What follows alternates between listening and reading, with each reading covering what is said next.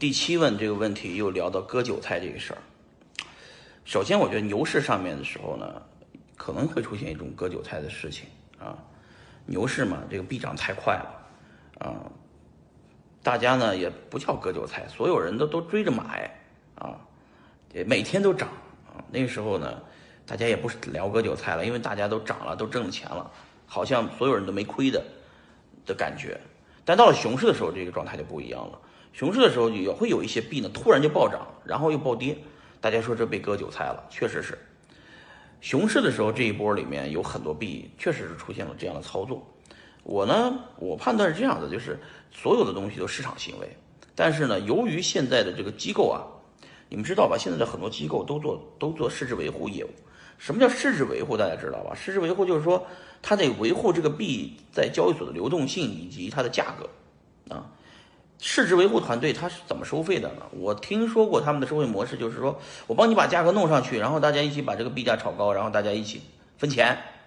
这个东西呢，我觉得股票市场做的话啊，如果有股票市场是严厉禁止内幕交易的，什么？叫什么叫内幕交易呢？就是说你找来一拨人，这拨人有有资金有钱，他把你哄抬股价，然后呢，呃，然后他高点高点套现。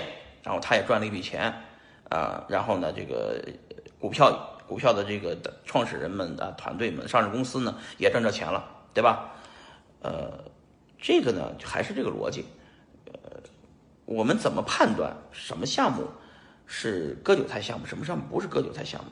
现在我呢，说实话有一个基本的判断标准，如果这个项目方创始人不把精力放在社区建设上。和用户发展上，或者创始人本人天天不出来讲，天天路演等等等等啊，如果他不出来这么干，而是天天琢磨就在就在这个琢磨怎么去拉盘，怎么去弄这些，我觉得你没希望啊。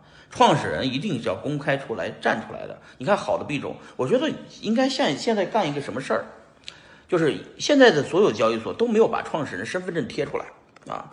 我的建议就是说。呃，应该搞一个这样子的一个网站，把所有创始人做个认证，对吧？起码我他妈知道这我买的这个币是谁做的，这个就把他头像贴出来也行，哪怕身份证不让贴，是吧？你比方说 B N B 就把赵长鹏的这个照照片贴出来，大家买赵 B N B 就是买赵长鹏，对吧？你买这个以太坊就是买了威神，对吧？你的 B B C H 你就应该把吴继涵的照片贴上去。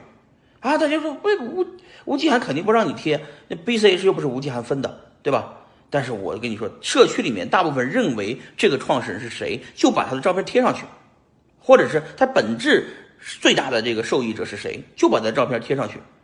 所以说，这个交易所也需要干一件这样的事情，把那个交易把那个币的 logo 就换掉，直接就换那个创始人头像就行了。我除了中本聪不知道谁是创始人，现在主流币种哪个都哪个没创始人啊？都有创始人。什么莱特币把查尔斯利的照片放上去，火币的火腿币就把李林照片放上去，OK 的 OK 币就是把徐明星的照片放上去，对吧？你买的时候起码知道买的是哪个人，对吧？很多项目方大家都不知道创始人叫什么，你们都你们都瞎炒瞎瞎玩儿，反正我觉得没有创始人的，就创始人大部分行业里面的人都不知道的那种，就就就就就不要买了，那种肯定割韭菜项目。